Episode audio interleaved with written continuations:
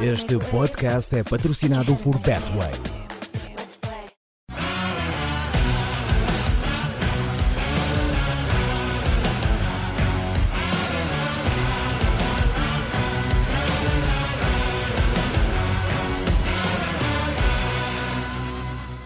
Sejam bem-vindos ao Planeta Eleva, no podcast que vos é trazido semanalmente pela Betway, depois de termos eh, olhado para os jogos da Champions eh, e para os oitavos de final em concreto. Ultrapassada que está essa eliminatória, voltamos, como prometido, ao formato de convidado e hoje temos connosco alguém que esteve no Vitória de Guimarães, no Felgueiras, no Benfica, no Estugarda, no Galatasaray, no Zenit e no Saragossa. 54 vezes internacional, tem um palmarés que mete inveja, é nosso convidado Fernando Meira. Fernando, obrigado por estares connosco durante a próxima hora.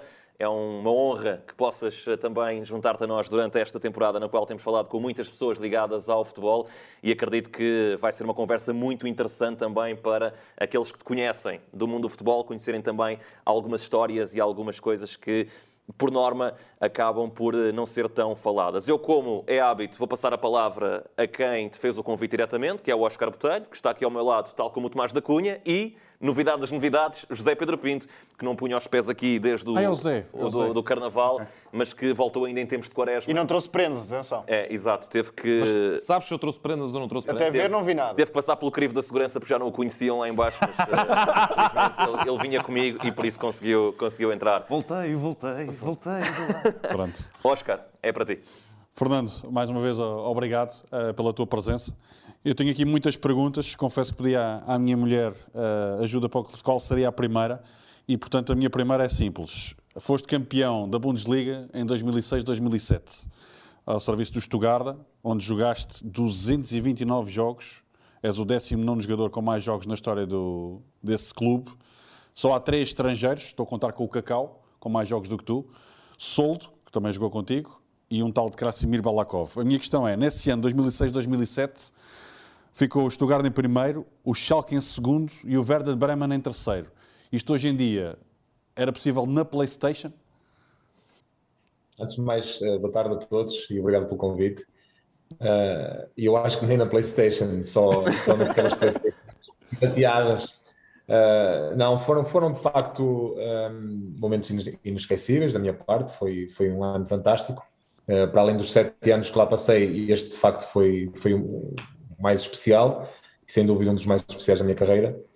Uh, e foi um ano atípico, não é? Uma vez que, que o poderosíssimo Bayern uh, não estava dentro das, das lutas pelo título.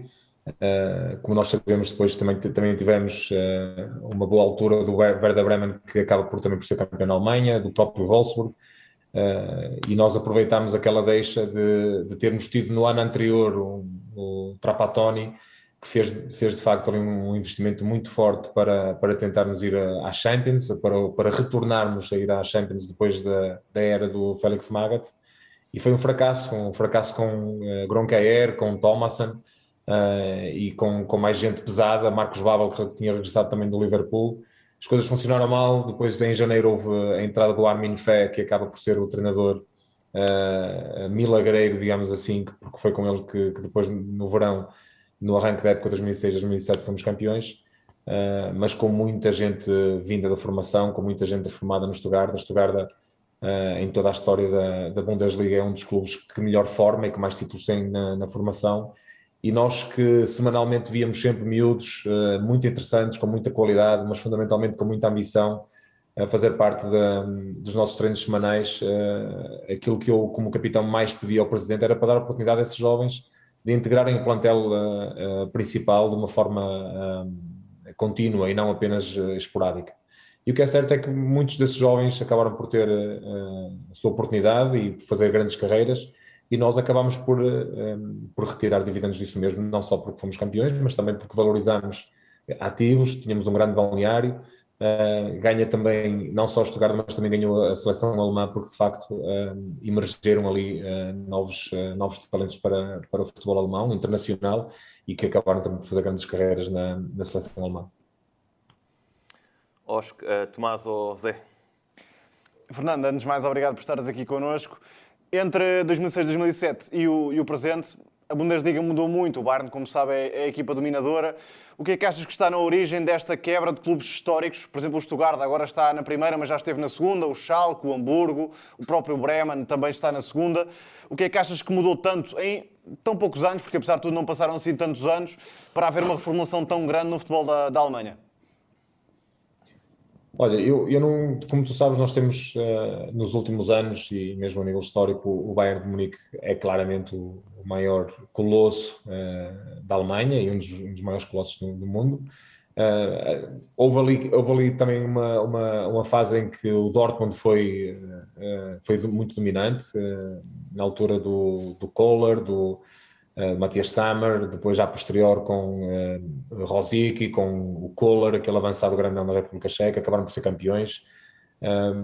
Por isso, uh, nós na Alemanha temos sempre ali uh, 8, 9 grandes clubes que tentam criar ali um pouco de moça ao Bayern de Munique, que é um, é, é um grande colosso também financeiro, que também acaba muito por limitar um, os planteios dos outros adversários. Mas sem dúvida que na Alemanha tu tens aí umas 10 equipas que acabam por também, uh, por vezes, fazerem, fazerem bons, bons campeonatos, uh, muitos deles já foram campeões, mas o que é certo é que uh, aquilo que tem mudado fundamentalmente na, nas últimas, nos últimos anos na Alemanha é um fracasso a nível, a nível de escolha de, de, de jogadores. por vezes é importante na Alemanha mantermos eh, a mística de, de alguns clubes e nós na Alemanha, quando fomos campeões, lembro-me, para além de, de, eu estar lá já, já há 5 ou 6 anos, tinha, eu também vinha de uma era com o Balakov, com o Soldo, com o Timo Hildebrandt, Andrea Zinkel, uh, depois a posterior Itz Pelberg, Sami Khedira, Mário Gomes, Kevin Curani, uh, Marcelo Bordon, ou seja, todos os jogadores de referência um, que conhecem perfeitamente a mística da, uh, do Stuttgart, aquilo que é essencial para, não, não digo para vencermos, mas para estarmos preparados para vencer mais vezes. Porque no, o futebol é um, é um desporto coletivo, é importante que haja um balneário forte, uma união muito forte, uh, que seja estimulada, que não seja apenas de palavras, porque é importante uma boa relação no balneário, é importante frontalidade, é, é importante respeito, e na Alemanha, se há algo que eu aprendi muito foi de facto este tipo de hierarquia, respeitar os mais velhos independentemente de serem um, jogadores eh, mais ou menos reconhecidos. Se é mais velho, tenho o meu respeito, uh, aquilo que ele disser eu acato, eu baixo, baixo a bolinha e respeito aquilo que ele diz e, e consequentemente aquilo que os mais novos me disserem a mim ou aquilo que eu disserem aos mais novos, eles também vão, vão seguir. Ou seja, tu aprendes a seguir exemplos, apenas a, aprendes também a ser um exemplo para os mais novos e eu acho que aquilo que algumas equipas, uh, mais em concreto, o Stuttgart, que é uma equipa que eu tenho acompanhado mais de perto, Uh, aquilo que tem perdido uh, nestes últimos anos é de facto alguma das suas, um, das suas imagens de marca, alguns jogadores, como também acabou por ser o Cacau, que como sabem também, apesar de ser brasileiro, tem também nacionalidade alemã, acaba por ser também uma referência para o, para o clube, mas o que é certo é que esses jogadores foram lentamente desaparecendo e deixando de passar a mística para um, alguns bons jogadores que de facto passaram no Stuttgart, mas depois no seu todo, no seu global, acaba por não ser uma equipa tão equilibrada e, por, e, consecu, e, consecutivamente acabam depois por terem épocas um pouco desequilibradas, porque não é normal uma equipa como o Stuttgart uh, andar nesta, neste baile de sobe e desce, sobe e desce, é claramente um, a falta de, de, de, compromisso, a falta de, de exigência e, e, de um modo mais global, acho que é um fracasso diretivo na escolha dos seus jogadores. Mas eh, resumos, Fernando, somente à questão de, de, da aposta não acertada nos jogadores, ou se tivesses que olhar para aquilo que é o panorama da, classe de treinadores, uh, sobretudo este ano uh, na Alemanha, e falaste há pouco do respeito pelos mais velhos, o respeito pela experiência, uh, eu lembro-me de, de, grandes referências da área técnica alemã, como Klaus Topmoller, uma super equipa no Bayer Leverkusen, mas um excelente treinador, o Jupp Heynckes, o Dieter Ecking aquilo que temos visto este ano na Bundesliga são uh, os treinadores da Novel Vague, digamos assim, a não corresponderem às expectativas. Achas que também há um ponto de crise nesse sentido, não só os jogadores, mas também a classe de treinadores? Eu acho, eh, acho, que, acho que está relacionado, porque eu, não, logicamente, não sei qual é o tipo de política que os clubes têm, se, se por vezes é o treinador que decide sozinho, se é o clube que decide sozinho, o treinador não tem uh, autonomia para, para, para que isso aconteça. Na minha opinião, na minha particular opinião, acho que o ideal é haver um, uh, uma harmonia entre aquilo que deseja um diretor desportivo, um treinador, um presidente, e, e, em, e em, sintonia chegarem a acordo quem, que será, quem serão os melhores elementos a dispensar ou a contratar. Acho que assim as coisas eh, funcionariam com muito mais uh, lógica. Uh, mas não tenho dúvidas que o mercado alemão continua a ter bons, bons elementos, continua a contratar bons jogadores uh, internacionais, mas acho que continua a faltar um pouco de mística naquilo que é, por exemplo, olha, olhando ao Dortmund, o Dortmund, dentro da sua estrutura, tem três ou quatro elementos que já foram jogadores de futebol, que já representaram o Dortmund e que, no fundo, também são um garante a nível de mística para, para, para o próprio clube. Eh, é um clube que aposta e muito na, na, contratação dos jogadores jovens, fazem grandes contratações, por vezes contratações que deveriam ir logo direto, uh, direto a um Bayern de Munique, a um Real Madrid, a um Barcelona, mas não. Passam primeiro por um Borussia Dortmund, consegue chegar primeiro, tem de facto uma grande, uma grande uh, tem que ter garantidamente uma grande equipa de scouting, tem também que ter uma boa harmonia dentro do seu grupo, do, do, do, seu clube, de saberem aquilo que querem para o, para o clube e qual é a política de contratações a seguir, e o que é certo é que tem sido um exemplo um, no panorama do futebol europeu daquilo que deve ser seguido ao, à imagem do, do, Sal, do Salzburg, do Leipzig, que acho que tem, tem de facto contratado muitos jovens, apostam nos jovens, conseguem ter também sucesso desportivo e conseguem ter fundamentalmente também uh, retorno económico, porque no fundo o futebol é um, é um, é um negócio e, e, e logicamente nós quando queremos vencer uh, é importante uh, ter, ter capacidade económica, mas para ter a capacidade económica é preciso contratar bem e vender bem e manter também sempre o nível das boas, de boas equipas para, para poder ter sucesso desportivo, não é lógico. Lembro-me de ver uma entrevista do Wittelsperger, jogaste com ele e é também o CEO do clube, em que dizia que os jogadores de hoje em dia, claro, não, não deveria estar a falar de ninguém, mas todos ao mesmo tempo, já não têm aquela vontade a nível individual de ser mais. Ou seja, dependem muito do treinador, do agente, do pai, de quem quer que seja, para tentar ter essa ambição para chegar mais longe. Se calhar esse câmbio geracional também explica muita coisa, essa mudança de certos clubes que antigamente tinham as tais referências e agora já não têm.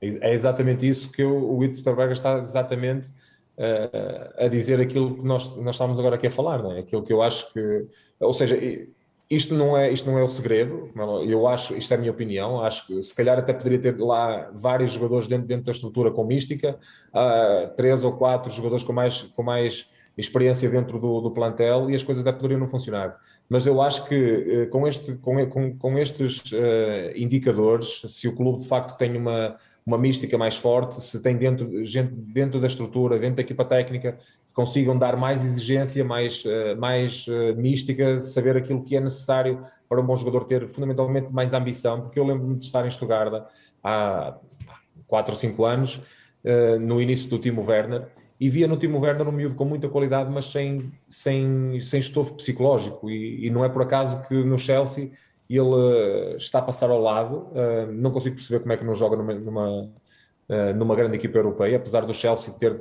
uma grande equipa. O Timo Werner é de facto um grande jogador e quando estava no Leipzig via-se claramente que estava preparado para dar o salto para uma equipa maior. Mas o Timo Werner é, é claramente um jogador que não tem estofo psicológico para, para ser mais competitivo, para ter mais. sucesso quando, quando, quando chega a um clube onde tem mais exigência e de facto é importante uh, tu seres competitivo, como, como nós temos o mais, o mais competitivo de todos e de sempre, que como é o Cristiano Ronaldo, quer sempre ser o melhor, o mais rápido, saltar, ele quer saltar mais rápido, quer sprintar mais rápido, quer fazer mais gols, quer treinar mais, uh, dorme mais, ou seja, tudo isso, tudo, tudo isso faz, faz depois com que ele tenha um rendimento completamente diferente.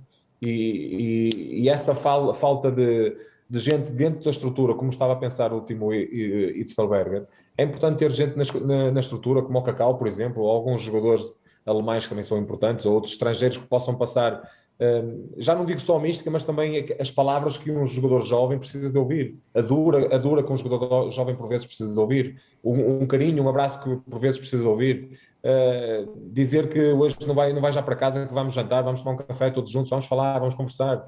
Por, por vezes, como, como, o desporto, como o futebol é um desporto de, coletivo, há muitas vezes que, que perdermos, que, uh, nós temos que perder tempo para que o grupo esteja bem, para apoiar aqueles que estão mais necessitados, para baixar um pouquinho a, a crista àqueles que estão, que estão mais uh, que estão a voar um pouquinho alto demais e têm que assentar os, os pés no chão. E por vezes esse tipo de experiência uh, é importante que haja não só na estrutura, mas também dentro do, do, do, plantel, porque por vezes tu como treinador ou como treinador adjunto não podes ter esse tipo de, de, de relação com o jogador, de convidar um jogador para ir constantemente almoçar fora, jantar fora.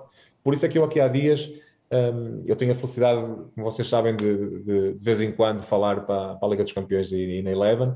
E uma das perguntas que eu fiz ao Veríssimo uh, após a sua chegada era se ele tinha falado com quatro ou cinco capitães que ele achasse que fossem aqueles homens mais influentes dentro do Benfica, de forma a contagiar os outros, a falar com os outros, para que, para que o grupo perceba que tem que haver uma mudança. Quando entra um novo treinador, acho que o treinador que deve arranjar eh, eu, na minha maneira de ver futebol, acho que devia ser assim. Ou seja, numa equipa de futebol, o capitão não é só um. Acho que devem haver quatro, cinco, seis jogadores que tenham influência dentro do próprio um, ehm, grupo de trabalho e depois, em consonância, uh, haja uma linha que, que, seja seguida pelo capitão por, essas, por esses quatro ou cinco elementos mais e que contagiem os outros, que os coloquem a respeito. Quando um deles diz alguma coisa dentro do campo, os outros têm que, oh, oh miúdo, baixa a bola, ouve, ouve, ouve o que ele está a dizer, porque é para o teu bem. E isto é importante que, eh, por, vezes, um treinador falar para os jogadores e, e, tentar dar uma dura é uma coisa, mas depois os capitães, quando há aquelas, aquelas reuniões onde só estão os jogadores, é importante que, que, que as personalidades mais importantes do grupo de trabalho que, se, que venham ao de cima e que digam aquilo que, que, deve ser dito e que por vezes que nem, que nem, nem sequer a equipa técnica eh, saiba daquilo que se fala, porque o futebol, por vezes, é, é, é, importante que o grupo de trabalho tenha a sua privacidade, que fale aquilo que é preciso ser falado sem que um diretor ouça, sem que o treinador ouça, uh, e só assim é que, é que as coisas podem, podem evoluir. Uhum. Fernando, não sei se te, se te, lembras, tu aqui há uns tempos, uh, com o Sérgio Filipe Oliveira, que é nosso colega, enviaste uma mensagem em alemão para um adepto do Stuttgart, o Alex. Não sei se estás recordado, foi assim um pequeno vídeo. Se não estiveres recordado, nós vamos te recordar a ti e também àqueles que nos estão a escutar neste momento. Vamos escutar aquela tua mensagem no teu alemão para esse adepto do Stuttgart que é o Alex. Vamos Alex, escutar. liebe Grüße aus Portugal. Ich freue mich, uh, dich zu sehen in Zukunft. Alles gut, liebe Grüße. O que, é que querias, o que é que disseste aqui? Para quem não percebe alemão, como eu, que, é, que é a maioria. Fernando, que, qual foi a mensagem que deixaste ao, ao Alex neste, neste teu alemão? Não, estava-lhe a agradecer o facto uhum. de, de, ele, de, ele, entrar, ou seja, de ele falar comigo e uhum. desejar-lhe tudo no futuro e, e que esperava uh, depois certo. no futuro próximo poder uhum. estar em Stuttgart e quando lá tivesse que gostaria imenso de estar com ele. Muito eu, bem. felizmente tenho, eu tenho, como, como sabes, por vezes há, há, há gente que, que confunde uh, as situações. Eu, eu sou vitoriano, uh, mas apesar de ser vitoriano, como é lógico, respeito e tenho muito amor e carinho pelas, pelos clubes que joguei. Uhum. E por vezes, quando, quando, vem, uh, quando me vem a falar com alguém relacionado com o Benfica, ou com o Stuttgart, ou com o Zenit, misturam as coisas e, e eu não, não, não, não, acho que se deva misturar a esse ponto. Acho que deve haver um pouco de, de, de respeito por aquilo que foi o passado de cada um dos jogadores. Uh, acho que tem que haver, tem que haver gratidão. Eu, no meu, no meu, na minha situação, apesar de ser vitoriano, sou muito grato a, a, a, todos os clubes por onde passei e por isso mesmo é que irei sempre exprimir a minha gratidão. E sabes. E irei, irei, irei, irei sempre estar pronto, uhum. logicamente, para ajudar não só as próprias instituições ou os, os seus jogadores, mas fundamentalmente os adeptos uh, que por lá que, que, sempre apoiaram esses clubes e sempre puder, uh, é com todo o gosto que os, que os ajudo. E, e, sabes quem é que já te respondeu? Uh, o próprio Alex. Porque dá-se a coincidência do Alex ser meu cunhado. e então eu pedi a... É. E então eu pedi à minha irmã, é verdade, é, isto, isto é verdade. Uh, e ele, ele esteve aqui em Portugal recentemente e eu disse ao oh, Alex, uh, pá, uh, tu vais ter que no mínimo agradecer ao, ao Fernando estas palavras. Muito bom. E portanto o Alex fez questão, porque o Alex é de facto é, é daqueles adeptos que tem lugar anual no estádio, ele é Pronto, é mesmo um grande é, adepto do, é do Stuttgart. Adepto. É mesmo adepto. E então ele disse: epá, vou, vou, vou responder ao Fernando. E portanto ele respondeu, obviamente, em alemão. Uh, e vamos uh, escutar aquilo que ele disse, sendo que eu depois, tu vais uh, perceber certamente, mas eu depois vou, vou traduzir aqui para os, nossos, para os nossos ouvintes, porque ele, para além de agradecer, ele também te deixa uma pergunta. Vamos escutar aquilo que disse o Alex. Hey Fernando, du Legende. Äh, weiß nicht mehr, ob du dich noch daran erinnerst, aber du hast mir damals äh, mit Sergio eine Videobotschaft äh, geschickt. Ich habe mich wirklich sehr gefreut. Und ich hätte noch eine Frage an dich. Gibt es denn was, das du aus Deutschland oder vielleicht sogar speziell Stuttgart ähm, vermisst, seit du nicht mehr da bist. Liebe Grüße. Und übrigens, mega cool, dass du noch so gut Deutsch sprichst. Força VfB. Tu percebeste aquilo que ele disse certamente. Eu vou só aqui traduzir para, os, pronto, para, para, para, a, malta que nos, que nos vai escutando. Aquilo que ele disse basicamente foi: Ei, lenda. Antes de mais, muito obrigado pelo vídeo que mandaste através do Sérgio. Fiquei muito feliz. Tenho uma pequena pergunta para ti. O que tens mais saudades da Alemanha ou de Estugarda? E depois ele remata com acho super cool que fales tão bem alemão, força Estugarda. Tinha que ficar aqui também, obviamente, a resposta, depois dessa amabilidade que tiveste com um dos adeptos desse, que também é um clube que fica no teu coração. Olha, eu tenho, eu, eu felizmente tenho a, tenho a sorte de ter contato com muitos adeptos, não só, não, não só de Estugarda, mas também do Galatasaray, do Zenit e, e logicamente periodicamente falo com alguns, uh, uns pedem camisolas, outros pedem vídeos, outros pedem uh, determinadas coisas que eu tento ajudar naquilo, naquilo que posso. Uh, mas logicamente com o Alex, sendo de Estugarda, não é fácil dizer se tenho, se tenho mais saudades da Alemanha de Estugarda, porque sinto, sinto falta das duas coisas. Foram, uhum. Eu acho que a Alemanha, a Alemanha foi um país onde, onde eu tive algumas dificuldades de adaptação e a minha família no início, mas ao final de 4, 5 anos para nós era fácil viver lá, era fácil ficar a viver lá permanentemente, ou seja, a Alemanha foi um país, é um país onde tu te sentes seguro, tens organização, tens respeito, as pessoas respeitam uh, uh, os jogadores de futebol na rua, a minha família era respeitada e quando é assim, uh, quando tu sentes segurança e sentes a tua família feliz, é muito mais fácil para tu poderes fazer o teu, o teu trabalho e sentir-te motivado. E logicamente que estarei grato, uh, tenho saudades da Alemanha, muitas saudades de Stuttgart, muitas, muitas saudades do, do VfB. É um clube que eu, que eu adoro imenso, que eu tenho imensa, passar, imensa saudade daquilo que lá, que lá passei e tenho aqui uma pequena eh, tristeza por ver o clube neste, nestes uh, altos e baixos. Mas espero, espero lá ir em breve, porque já lá fui ver muitos jogos depois de deixar de jogar futebol uh, porque é, é, como eu te digo, é uma cidade onde me sinto muito bem e um clube onde, onde me sinto em casa. Fernando, já disseste que és comentador aqui na, na Eleven e, para quem não sabe, também és agente. E, portanto, a minha pergunta é um dois em um. O que é que diria o comentador Fernando Meira do jogador Fernando Meira? E o que é que diria o agente Fernando Meira se fosse agente do Fernando Meira? Duas perguntas complicadas, acho que tiveste a fazer trabalho de casa. Não, o agente, o agente diria, uh, acho que o agente garantidamente iria estar extremamente satisfeito com aquilo que é o Fernando Meira, porque é um, é um jogador grato, é um jogador uh, fiel e é um jogador que dá tudo que tem e prepara-se da melhor maneira. Uh, prepara-se agora, enquanto não jogador, e enquanto jogador preparava-me sempre da melhor maneira, treinava no máximo, contagiava os meus amigos, tinha paixão por aquilo que fazia uh, acordava bem disposto para fazer aquilo que fazia, independentemente de ser treino físico ou, ou treino com bola, ia sempre com boa disposição uh, e tentava sempre contagiar os meus amigos para que houvesse boa disposição, união e, e, dei, e dei aquilo que podia dar. Acho que tive sorte porque fui, um, fui tendo oportunidades para poder jogar e para poder subir na minha carreira. Por vezes o trabalho e a dedicação não chega, mas eu acabei por ter essa sorte de, de ter as oportunidades agarrei-as porque também estava preparado para isso, porque perdi muito da minha vida pessoal para poder estar na minha melhor, na minha melhor uh, forma sempre. E por isso é que o agente, uh, o meu agente, poderia estar extremamente feliz por aquilo que era a minha dedicação à, à causa.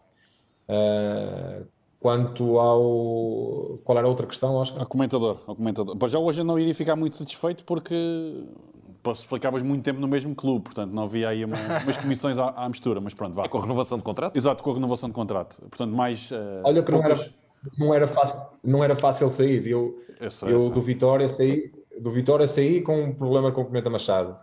Do Benfica saí com o, o Filipe Vieira a perguntar-me: miúdo, eu não, eu não te quero deixar sair, mas se tu quiseres sair, e como aquilo estava num, numa. O Benfica, na altura, eu num ano e meio, eu lembro-me, tive três presidentes, tive quatro treinadores a equipa não tinha, não tinha, não havia estrutura, não havia qualidade dentro do Benfica para nós termos sermos competitivos uh, a nível interno, quanto mais a nível internacional. E eu acabo depois por assinar pelo Stuttgart. E quando saio de Stuttgart para o Galatasaray, uh, na época de 2006, 2007, no final da época, um, ehm, tive uma proposta da Juventus, fui reunir à Juventus e assinei contrato com a Juventus, que tinham, tinham tudo acordado os clubes para, para eu sair por 10 milhões, e quando chego à Alemanha, o presidente diz que me deixa sair, que, uh, que queria 15 milhões uh, em vez de 10. Uh, a Juventus acaba por contratar o Jorge Andrade nesse ano, e o presidente pede-me para ficar um último ano, que íamos jogar só a Liga dos Campeões, e que para o ano que me deixava sair. No final da época disse outra vez que não me deixava sair. Eu disse, pronto, presidente, não me deixa sair, a equipa vai agora para a Áustria, mas eu vou para o Algarve. Se você quiser, se quiser vá para o Galatasaray, isto é, isto é verdade, isto é verdade. E não foi fácil. Eu disse, eu, eu, eu agora não vou, eu não vou para... O, o diretor desportivo era o Ostelt, que era um, um, um, jogador, um número 10 que jogava lá comigo, que é alemão. Uh, e eu disse ao Ost, pá, já falei com o presidente eu não vou com a equipa para a Áustria. Eu vou para... Eu quero, quero ir para o Galatasaray. Se vocês me quiserem vender, eu saio. Se não quiserem, eu fico no Algarve e deixo de jogar futebol. Uh, logicamente que eu sabia que isto não poderia, não ia acontecer um, mas estava a tentá-los pressionar e o que é certo, é chego a Portugal e passado dois dias vou para a Alemanha para me despedir, para a Alemanha não, para a Áustria, despeço-me dos meus colegas e, e, vou para, para o Galatasaray. E depois do Galatasaray tive, em oito meses, tive, recebi quatro salários, outros quatro salários não recebi, uh, podia ter rescindido o contrato, não rescindi, porque entretanto surgiu a proposta da, do Zenit e eu acabo por ir para o Zenit para, uh, para que eles possam também ter algum retorno económico Uh, mas sempre as minhas, as minhas saídas nunca foram fáceis, uh, por isso. Uh, eu, acho, eu acho que os clubes também acho que percebiam que eu era uma pessoa dedicada, era uma pessoa, um jogador de grupo. Poderia não ser um Cristiano Ronaldo, mas sempre fui um jogador muito. Nunca fui puxa-saco, mas era um amigo, um amigo muito próximo, alguém que, em quem os meus amigos poderiam confiar. Uh, sempre dei tudo por, pelo, pelos clubes, sempre dei tudo para que o espírito do grupo prevalecesse sempre. E eu acho que esse tipo de jogadores uh, é fácil dos clubes perceberem a pureza e a, a mais-valia que de facto são para, para, para qualquer grupo de trabalho. Tem, ainda falta a resposta do comentador, portanto, analisando taticamente, estrategicamente, o comentador, o comentador como é que comentava as prestações do Fernando Meira, não é? Depende. Se fosse um comentador estilo Márcio Madeira, vinha sempre com aquelas palhaçadas dele, não é? Não, não. Vá lá, o que, é que dizias? O que é que dizias? Oh, estavas com o microfone de Eleven ligado e falávamos agora aqui sobre o Fernando Meira. O que é que dizias do Fernando Meira? Não, eu, eu, posso dizer aquilo que eu achava que era como jogador. E, eu, eu, achava, eu era um jogador extremamente rápido. Era, como tu sabes, a minha formação nunca foi como central eu sempre fui uh, extremo direito e depois na seleção dos sub-17, sub-18 é comecei a jogar num 4-3-3 como médio interior direito. Uh, aos 19 anos começo a jogar com o Quinito central, uh, mas de facto a minha mais-valia como central era na saída de bola, na velocidade, na leitura de jogo.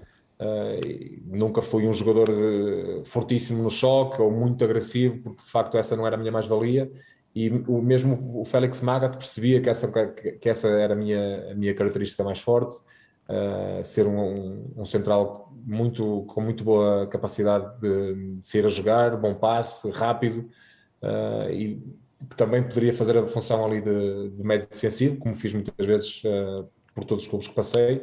Relembro que no Stuttgart já cheguei a jogar também como médio, como médio direito, eh, não apenas como central ou como trinco, mas também como médio direito, porque tinha essa, essa chegada, essa saída rápida com bola, uh, como, como se diz na gira do, futebolística, queimar de linhas, aquelas, aquelas primeiras duas linhas de pressão eu queimava com facilidade, uh, e por isso diria que era um, que era um central bom tecnicamente e com, e com muita velocidade, ou seja, um, um, um central, um central perfeito para, para o futebol moderno. Deixa-me só dizer, até que usaste essa expressão que eu por acaso tinha aqui escrito, na mais-valia. Poli... Era outra pergunta, mas vou já queimar essa. A polivalência foi uma mais-valia ou mais-valia não ter acontecido? Mais-valia, claramente. Eu sempre fui um jogador que aquilo que eu quis foi jogar. Por exemplo, no Zenit fiz, fiz alguns jogos a lateral direito, para teres uma ideia, com o Luciano Spalletti, porque para mim importante era jogar. Eh, e quando, quando estou, quando eu saio do Vitória, para o Felgueiras, porque o Filipe Alvic percebi que não ia jogar muitas vezes e, e aquilo que eu queria continuar a ir à seleção de sub-21, peço ao Pimenta Machado para me deixar ir para o Felgueiras de forma a jogar, a ter jogo e mesmo jogando na segunda liga era mais fácil para mim poder ir à seleção sub-21 do que ficar no Vitória sem jogar. E eu acabo por fazer uma época muito boa no Felgueiras, uh, tivemos até a última jornada a, a tentar su subir à primeira divisão, valorizei-me imenso e o Quinito chamou-me para, durante a época de, de, do Felgueira, chamou-me para e dizia-me que queria que eu fosse capitão no ano, no ano seguinte, que restasse a vitória e que fosse central. E eu, central, está bem, mas é central, vamos lá, é o que eu quero é jogar. Uh, sabes que eu, eu fui criado fui criado em Guimarães a ver o Vitória com, com o meu pai uh, todos os fins de semana e o meu sonho sempre foi jogar no Vitória. Uh, e então, quando Fiz alguns jogos com o Jaime Pacheco, mas nada de especial, porque depois, entretanto, vem o Filipe Ovic e, e, e, no início da época nós percebemos os miúdos mais uh, formados no Vitória que não íamos ter grande espaço e então pedimos, uh, pedimos para sair para jogar. E quando tens um treinador a dizer que quer apostar em ti, independentemente daquele, daquela que é a posição para jogar no estádio, que é o estádio do meu coração, aquilo que eu queria era, era jogar e acabo por fazer uma época fantástica e, e, e por, e por dar o salto, digamos assim, para o Benfica. Deixa-me já aproveitar essa, essa embalagem do, do Vitória. Uh, toda a gente, uh, acho que é unânime, uh, diz que trabalhar com o Quinito foi talvez das melhores experiências para, para qualquer pessoa. As histórias são, são infindáveis. Como é que foi essa tua relação com, com o Mister Quinito e, e que história engraçada é que nos poderias eh, contar para juntar às tantas que já davam para fazer, não um livro, mas uma enciclopédia autêntica? Eu, eu atualmente tenho. Quando penso no Quinito, é com uma lágrima no canto do olho, porque o Sim. Quinito é um homem que merecia mais sorte na vida, uh, merecia. É um homem respeitado no futebol português, mas merecia fundamentalmente ter, ter mais sorte, que a sorte o acompanhasse de uma maneira diferente, porque ele a mais-valia a mais -valia dele claramente é o bom coração que ele tem, a boa relação que ele, que ele mantinha com todos os jogadores, sorriso na cara, uh, o discurso que ele tinha para, para, para, para, a comunicação social, sempre bem disposto, nunca, nunca, eu acho que nunca viram o Quinito mal disposto.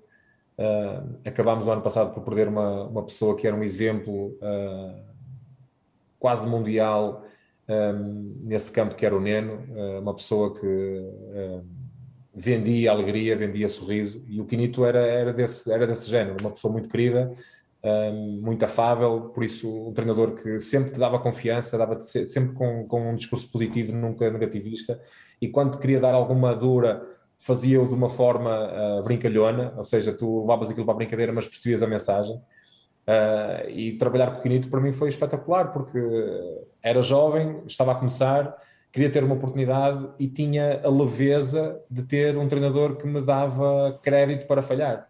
E quando tens um treinador que te eh, incuta essa responsabilidade, que te dá essa oportunidade, mas ao mesmo tempo também te dá aquela margenzinha para tu poderes falhar e perceber que falhando que não vais sair porque tu és a minha aposta, uh, isso é uma, é uma mais-valia muito grande. E lembro-me de, lembro de jogar a madeira com o Quinito uh, e, e, o Quinito na, no balneário dizer, dizer os nomes dos jogadores que iam para a barreira e, e, olhava para mim e disse: Meu, tu não tenhas medo, tu ficas na barreira e se, eles, e se, eles te, se a bola sair com força, tu mostras os dentes, porque para aquilo que o dinheiro que tu vais ganhar no futebol mundial, tu podes, ter um, tu podes colocar só dentes de ouro. Lembro, lembro, lembro de uma altura, um sábado de manhã, que nós íamos jogar, nós jogávamos no domingo, então fizemos aquele treino no sábado de manhã aqui em Guimarães, na unidade, com, uh, só com os convocados e pronto, aquele treino levezinho, com meinho, e depois fizemos só uma peladinha. E quando começa a peladinha, uh, segunda ou terceira jogada da pelada, o Pedro Barbosa finta dois gajos e mete a bola mesmo no set, faz um golo do outro mundo. E o Quinito, acabou, não estraga, vamos tomar banho. Incrível, só fizemos, fizemos aquecimento, o meinho e na peladinha nós a pensar que íamos jogar para aí 15, 20 minutos. Chegámos dois minutos que o Barbosa fez aquele golo, acabou, tirou, acabou logo. Era muito, muito bom. bom. Muito bom. Fernando, atingiste o topo da tua carreira na Alemanha, mas a Alemanha nunca foi o destino preferido dos jogadores portugueses. Temos antes de ti o Paulo Sousa, tivemos também o Galmeida, que acabou por ter grandes, grandes fases ali no Werder Bremen mas nunca foi o destino preferido dos portugueses. Há alguma razão para isso, cultural, em termos futebolísticos? Qual é, qual é a tua visão de, desse assunto? Acho que isto é um pouco subjetivo, não é? Há aqueles jogadores que preferem jogar em, em Palma de Maiorca, em Tenerife, em, na Sardenha, a beira-mar, morar numa cabaninha, numa... É? Mas eu acho, eu acho que... Eu, eu confesso que quando fui para a Alemanha fui com, com receio, não é? Tomara eu ter uma proposta do Real Madrid ou do, ou do Barcelona, uh, mas uh, nem todos podem jogar nesses grandes clubes e, e, nem, e garanto-te que 90%, de, hoje em dia se calhar nem tanto, mas uh, a grande maioria das pessoas hoje em dia, ou, fundamentalmente dos jogadores, não fazem ideia daquilo que é a grandeza de um campeonato alemão, o respeito um, do campeonato alemão, a forma como os média trabalham o campeonato alemão, a, valorização que tu tens uh, por jogar na Bundesliga, mesmo jogando, jogando na, na Bundesliga 2, é impressionante a, a, média, a média de, de, de, assistência que eles colocam na, na, na, na segunda divisão uh, uh, alemã. Mesmo quando eu jogava lá, eu ficava impressionado, porque vindo da, da, realidade de Portugal, eu jogava lá, mas às vezes, imagina, jogo ao domingo, no sábado à noite a gente estava em estágio e víamos o resumo dos jogos de sábado à tarde de segunda liga. Era impressionante os estádios alemães na segunda liga, o tipo de atenção que, que, que os média dão à segunda liga, há sempre com bons jogadores, mesmo os jogadores internacionais na segunda divisão, jogadores importantes, e, e, aqui em Portugal pensa-se que uh, jogar na segunda divisão, quer dizer, hoje em dia já é, já é Não um, há três é um clubes só. É, percebes? Lá, tu lá, para além, para além do, do, do Bayern de Munique, Dortmund, o Leverkusen, o Hamburgo sempre foi um grande clube, o Werder Bremen, o Wolfsburg, o Frankfurt, ou seja, há, há muitos, há, tu tens 8, 10 clubes de, de, topo, o Gladbach, que é um clube que cresceu imenso. Nem falaste do Schalke, por ah, exemplo. O Schalke, o Schalke, percebes? E, e, e, quando visitas um, as pessoas aqui em Portugal, quando visitam um país desse, um país ou um clube, qualquer um destes clubes que nós estamos a falar, conseguem perceber a grandeza e a diferença que é para, um, para, um, para qualquer eh, clube aqui em Portugal. Com todo o respeito, como é lógico, porque aqui, tirando os três grandes, o Braga e o Vitória, depois os outros clubes consideram-se clubes eh, medianos, pequenos. E, e eu acho que uh, há uma diferença muito grande daquilo que é a realidade do futebol português para, para o futebol alemão. E para tu evoluires na tua carreira, jogar na Alemanha, eh, não só a nível, a nível desportivo, mas também a nível pessoal, evoluís e cresces imenso, não faz a mínima ideia. Por Ainda por cima apanhaste a fase que... de modernização, por causa do Mundial de 2006, fizeram muitos estádios novos certo? Isso também deve ter dado mas, mais, mais encanto ao próprio campeonato na altura. Muito, muito, muito. Os estádios, há, logicamente, há, há, o contratempo da, da, do clima e da língua, que são, são dos grandes obstáculos, como é lógico, mas os estádios lá, como tu disseste muito bem, para, em função daquilo que foi o 2006, tiveram uma modernização muito boa e, de facto, melhoraram imensos uh, estádios. Uh, mas de uma maneira global, para qualquer jogador que possa ir jogar para a Alemanha, eu eu acho que, na minha maneira, por exemplo, eu, eu enquanto jogador tive propostas de clubes ingleses e rejeitei sempre, porque a Inglaterra nunca foi um, um país que me, que me atraísse. Uh, sabia que sabia um país que me atraísse sempre foi apenas a, a, Espanha. A Espanha foi, e não é por acaso que eu acabo em Espanha, porque queria ter o prazer de jogar naquilo que eu considerava ser a melhor liga do mundo e, e, na, e a liga que para mim também pudesse ser mais, eh, mais virada ao meu, ao meu estilo de jogo. nunca tive grande, grande desejo de jogar nas outras ligas, quer na francesa, quer na italiana, uh, e a alemã sempre foi uma, uma liga que eu e a grande maioria olhámos para ela com um pouco de desconfiança, mas depois de lá estares, é, é o 8 e 80. Tu esperas, tu esperas uma coisa e encontras uma, uma situação completamente diferente e, e muito acima das expectativas. E antes de passar aqui a bola, muito rapidamente, qual, quais são as tuas expectativas em relação ao Tiago Tomás, que está no Stuttgart, por empréstimo? Se calhar é uma boa aposta para se desenvolver. Tenho pena, lá está, tenho pena que o Tiago Tomás não tenha aquelas referências dentro da equipa que são necessárias para um jogador que vem de fora. E tu vês que o Stuttgart tem lá alguns, alguns jogadores, tem um, tem um defesa esquerdo muito bom, tem o Mangalá no meio campo que é muito bom, tem dois extremos, o Koulibaly e o outro miúdo da, que, teve, que teve aquele problema com, com, o, com o nome, que não me lembro agora do, do nome dele, que também é muito bom ah, jogador. O Silas. O Silas, exatamente. Que, tu o sabes que o Silas, que o nome dele não é Silas. Pois, pois, não é, mas é conhecido por Silas. É. Mas também não é esse nome que disseste, Oscar. Ele tem outro nome, sabias disso? Não, por acaso não sabia. Ui, o Oscar foi apanhado na curva. Não, não, mas, mas depois pesquisa, pesquisa aí, ele teve problemas com, com o nome, uhum. não acredito que tenha sido por causa da idade, mas, mas teve, houve ali um stress qualquer com, com, a, com o passaporte dele e mudaram-lhe o nome. Mas, mas, mas já não dorme hoje. Sim, já, não vou, já, já vou dormir mal hoje. Já vou dormir mal hoje. Há uma coisa que eu não sei de um jogador.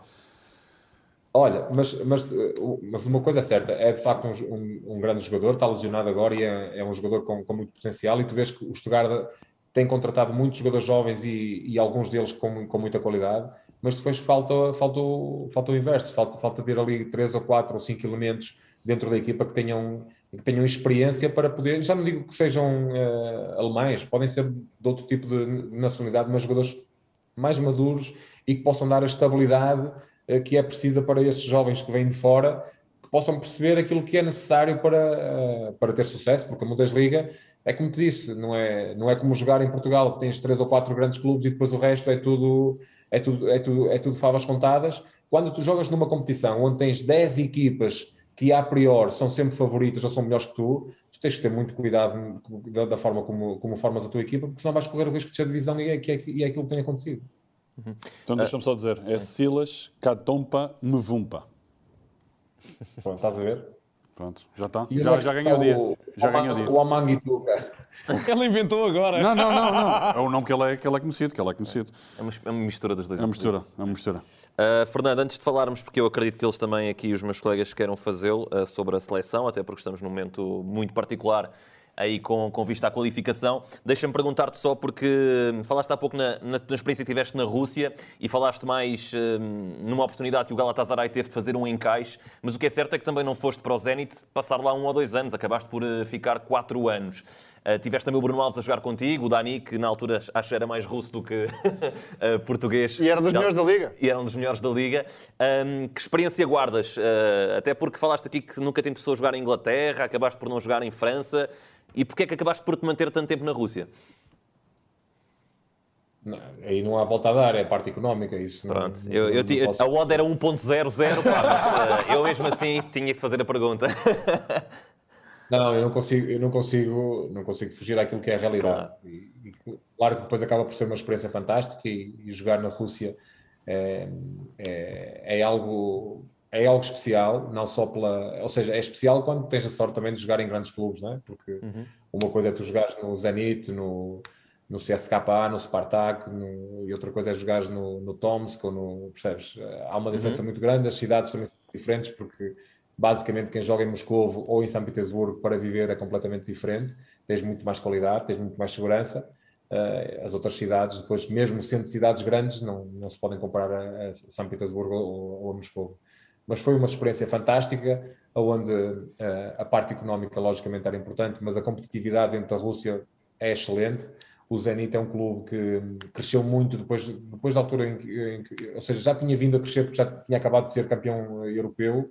Não, tinha ganhado a Supertaça, penso eu, com o no Taça UEFA. O... Sim, e também ganhou uma Supertaça e ganhou também a, e também ganhou a Taça UEFA. O Arshavin. Uhum. E, o Arshavin e depois claramente a, a, a ideia do clube era focar-se para as competições internacionais, chegar mais longe na, na, na, Liga dos Campeões, fundamentalmente na Liga dos Campeões, porque a nível interno, uh, dos, do tempo que lá tive, fui sempre campeão, ganhamos uh, supertaças e taças, ou seja, a nível interno não, não há grande competitividade, o que também é, é perfeitamente normal, porque uh, tamanho é um investimento do Zenit comparativamente ao, aos demais, uh, as probabilidades de serem campeões são muito grandes.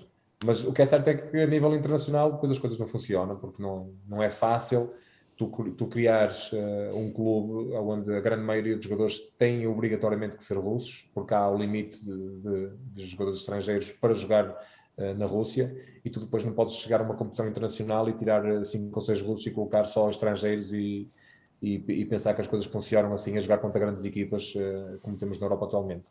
Mas o que é certo é que, para além de ganhar bom dinheiro, evolui muito na minha carreira, ganhei muitos títulos, foi uma experiência fantástica, da qual eu não me arrependo e da qual claramente recomendo. E numa cidade incrível, já agora. Eu antes, eu gosto bastante. Eu antes de falar da seleção tenho uma pergunta para também fazer ao Fernando. Se já contactaste alguma agência de viagens para, para as férias que vais pagar ao Paulinho? Não, isso não será um problema. Isso Eu, eu, nunca tive, eu nunca tive, sabe, Oscar, nunca tive dúvidas que o Paulinho fosse, marcar, fosse marcar entre 15 a 20 golos. Uh, o Paulinho uh, não, é um, não é um número 9 puro, mas é um jogador com muita, muita inteligência, fundamentalmente um jogador inteligente, acima da média, pela forma como ele se desmarca, pela forma como ele faz a equipa jogar, uh, pela forma como ele, como ele cria espaços e essa inteligência, mais tarde ou mais cedo, acaba por dar frutos. logicamente que ele um, tem, tem alturas em que podia ser mais matador, tem outras alturas em que, em, em, que deveria ter um pouco mais de sorte, mas isso faz parte do jogo, é importante que ele lá apareça. E da forma como ele joga, com a forma, com a forma que ele também aborda, aborda os jogos e, e ele próprio também tem uh, um estofo mental muito forte, isso uh, automaticamente faz dele um jogador uh, acima da média. Não é por acaso está, está no Sporting, leva 14 golos e não tenho dúvidas que vai, vai ficar perto dos 20 golos. Está confirmado. Eu lembro quando, quando na altura andava na observação, quer de jogadores, quer também de adversários, lembro de ver o Paulinho precisamente na época de 2012-2013 no Trofense, um, já jogava Extremo. com a mesma atitude e com o mesmo, com o mesmo compromisso. Eu lembro de levar alguns amigos meus, mesmo não sendo da área, que quando viam o Paulinho jogar, muitas vezes depois dizia, pá, tu falavas sempre do Paulinho, agora está onde está. E, portanto, acho que foi daqueles que foi literalmente a pulso para chegar, a, para chegar onde chegou e vai continuar a, a marcar. Deixa-me só dizer, no, no Trofense ele jogava a extremo nessa altura. Exato, exatamente. Certo? E já, já, já jogava no Sub-21. O Paulinho é contratado para o Braga, deixa-me só dar-te aqui uma curiosidade. É contratado para o Braga porque o Abel, uh, que, é, que é nosso amigo, jogou comigo, com o Assis, com, com o Pedro, Pedro Mendes, jogou, connosco no Vitória. E o Abel, como, como vinha da equipa B do Braga e via, todos fazia análise aos jogos da segunda Liga. Exatamente. Um, e ele, ele estava a ver jogadores para, para o Braga, mas quando via um jogador qualquer que estava a jogar com o José Vicente, quem é, quem, é, quem, é, quem é que saía à vista? O Paulinho. Ia ver um jogador de Forense, interessava um jogador de Forense, quem é que ele ia ver? O Forense e José Vicente, quem é que saía à vista? O Paulinho. Ou seja, ele nunca ia ver o Paulinho, mas quando via outro jogador com o qual o Paulinho jogava, era sempre o Paulinho uh, que sobressaía e ele dizia, pá, eu quero este jogador. Eu já sei que o Salvador que me vai, que me vai dar na cabeça, que não vai querer o jogador, mas eu quero este jogador, este é o jogador que eu quero. E tanto que depois o Salvador uh, lá acabou por, por aceitar, uh, porque o Abel também tem, tem, tem as suas ideias muito bem vincadas e, e, e sabia perfeitamente o potencial que ali estava. Uh, e tu sabes que, infelizmente, nós, nós em Portugal, nem toda a gente, como é lógico, mas muitas, muitas pessoas que estão à frente dos clubes em Portugal desconfiam um, um pouco daquilo que é o produto português, porque se, fosse, se ele fosse uh, Paulinho ou Vic, se calhar já estava mais cedo na, no, num grande clube é verdade, é verdade. É verdade, é verdade, é verdade, é verdade, é verdade. Sei perfeitamente o que falas. Nem todos, nem, nem, todos, mas uh, infelizmente eu acho que os, clubes portugueses deviam apostar muito mais na formação, dar mais oportunidades aos miúdos de, fazerem parte do plantel principal. Sim, olhar, é para os escalões inferiores, e olhar para os inferiores. E colocar os miúdos a jogar no sub-23 e, na, na, nas equipas B. E, e, e se calhar este tipo de problemas que nós temos agora atualmente, na minha opinião, na seleção nacional, de, de, de, não termos grandes opções para, para a posição de defesa central, esbarra-se exatamente com isso, com o facto de, de, nós em Portugal não dar tanta atenção à formação e, e, quando digo atenção à formação é não colocarmos jogadores formados em Portugal a a jogar nas equipas principais, porque por vezes o, o, o facto de teres os sub-23 e as equipas B uh, escondem um pouquinho o facto das equipas contratarem maioritariamente jogadores uh, de mercados externos e, colocar, e em abundância a jogar aqui. Depois, claro, os tais jogadores que não se chamam Paulinho ou Vic, depois acabam sempre por ir para os distritais e fazer carreiras de, muito mais difíceis. É? Sobre a tua carreira, e antes de passarmos, calhar, para o tema seleção, para fecharmos os clubes, a nível de clubes, quem foi o colega ou os colegas que mais te marcaram em termos de qualidade? Quer como um, no Stuttgart, não só, no Galatasaray, no Zenit também, e depois os adversários que te chateavam um bocadinho a cabeça? Olha, vou, vou, vou dar alguns nomes. O Stuttgart, claramente, Alexander Rlev, uh, um bielorrusso que depois jogou no, no Barcelona, um miúdo incrível ele, eh, daquele tipo, nas bolas paradas, ele dizia: Fernando, queres que bata com o direito ou queres que bata com o esquerdo? Ou seja, ele. É, é, verdade, ele, sempre que havia um livro lateral ou um canto, ele dizia: queres com o direito ou queres com o esquerdo? Porque ele dava tão bem com os dois, com os dois pés e depois ele tinha aquelas simulações. Ele era magrinho, era muito explosivo, e depois era um jogador que jogava a 8, jogava a 10, jogava a extremo-direita, a extremo-esquerdo. Muito rápido, muito explosivo, muito técnico, um jogador claramente acima da média, mas também devo dizer que não tenho o estofo do. Não digo do Ronaldo, porque o Ronaldo também é exagerado. O Ronaldo é, é, é, o limite. é profissional, é o limite, claramente. Mas se tivesse um pouquinho de Ronaldo, o relevo era claramente um dos melhores jogadores do mundo, não tenho a menor dúvida. Antes do relevo, deixa-me falar tudo de Mantorras. Para mim, o Mantorras foi claramente um dos melhores jogadores com quem, com quem eu joguei. Uh, uma força da natureza, um explosão, velocidade, ou seja, velocidade em ponta, explosão, técnica, força física, matador, finalizador, uma coisa assombrosa. O Mantorras passou ao lado de uma grande carreira e passou ao lado de ser um dos melhores do mundo também, na minha opinião.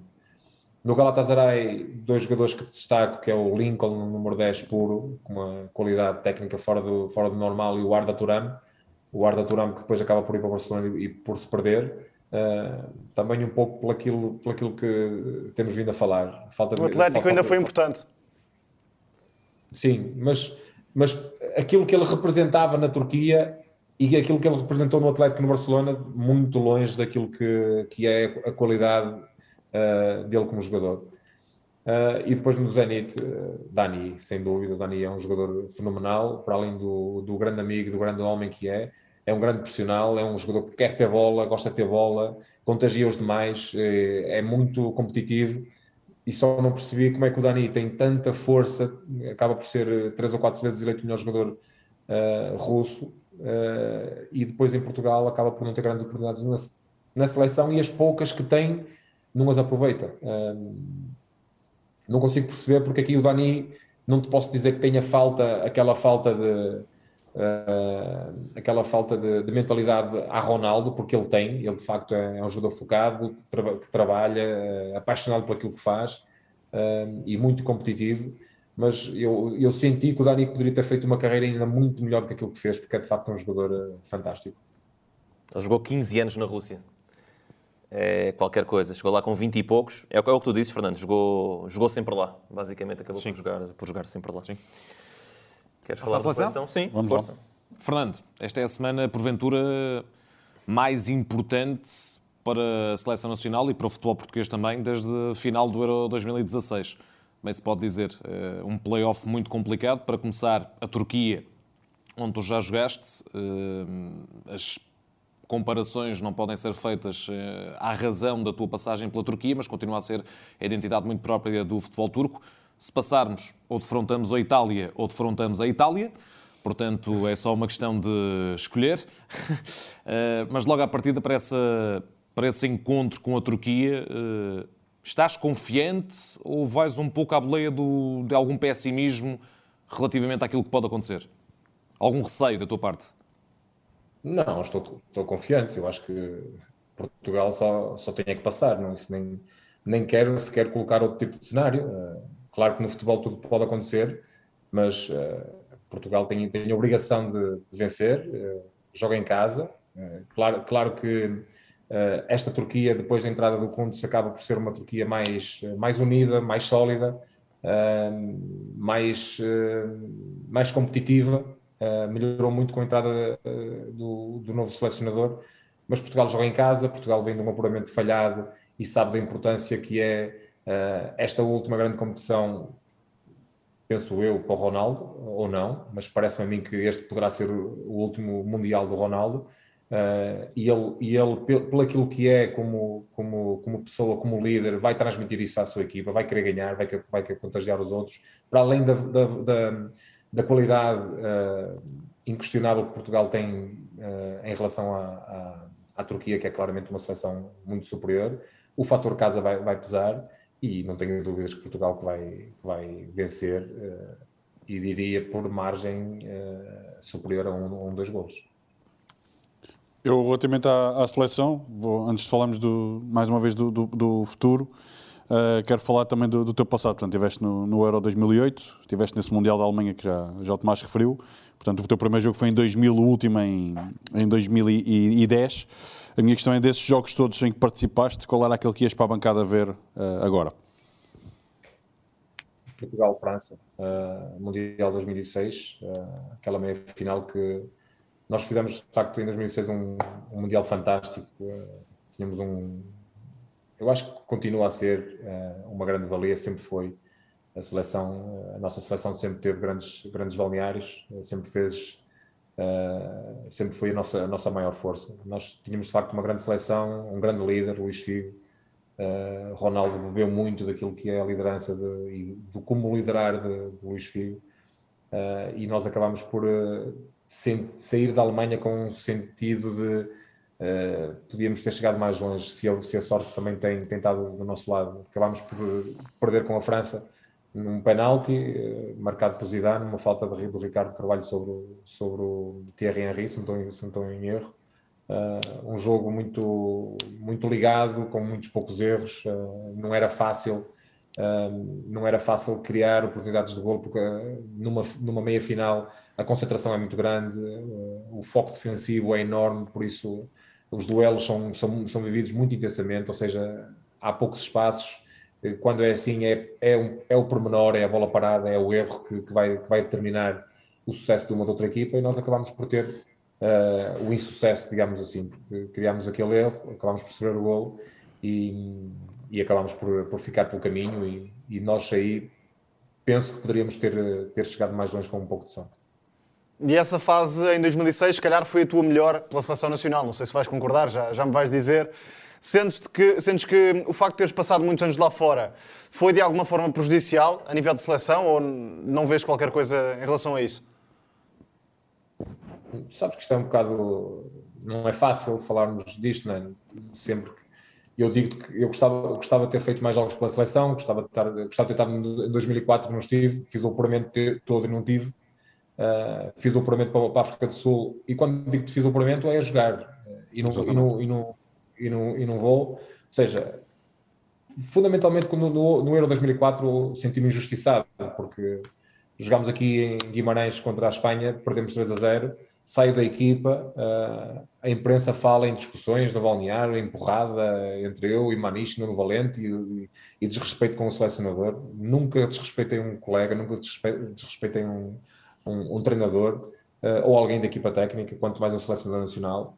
Uh, mas não houve interesse de ninguém da federação ou, ou, dentro da, do staff técnico em, em, limpar essa imagem. Aquilo que eu sempre disse é que, é, e é, e é pura, pura, das verdades, nunca aconteceu nada, perdemos 3 a 0, ficámos desiludidos, claro que sim, mas nunca houve um único desabafo com, com alguém da equipa técnica ou algum problema com algum jogador. O que é certo é que saí da, da, da própria, da, da, próxima convocatória, afastou-me do Euro 2004, uh, eh, a imprensa especulou e depois regresso em 2006, uh, eh, porque se tivesse acontecido algo, se calhar não tinha regressado mais. Mas como não aconteceu, não aconteceu nada, eu também mantive no meu canto, fiz o meu trabalho esperei a próxima oportunidade e acabei por ter em 2006, porque se calhar se cria aqui também um problema em 2004 e digo que, que é uma injustiça e que o selecionador que é isto e que é aquilo, se calhar em 2006 não tinha ido e por vezes a nossa carreira é preciso, é preciso engolir sapos, uh, mesmo, uh, mesmo quando a, a razão está do nosso lado. Fernando, uh, já falaste aqui na questão da aposta nos jovens uh, e olhando um pouco para a seleção e para aquilo que foi a posição em particular que também jogaste, a de central. Ah, pensava que ias dizer de extremo. Uh, podia ser, mas lá está, o tal jogador polivalente podia ser uma qualquer, à, à exceção do guarda-redes. Incrível. Mas aqui por central, com a lesão do Rubén Dias, Portugal vai jogar esta fase decisiva, tudo indica com o Pep, 39 anos, e com o José Fonte, 38. Não está em causa a qualidade deles, não é isso, obviamente, que está aqui em cima da mesa. Mas isto diz o quê, na tua opinião? Para lá da qualidade deles. Não, isso, ou seja, estamos bem, estamos bem, eh, por uhum. enquanto estamos bem, eh, mas eh, é um pouco preocupante aquilo que, aquilo que é o dia da manhã, porque o Rubem Dias claramente é dos melhores do mundo, não há dúvida nenhuma, acho que estamos todos de acordo em relação a isso.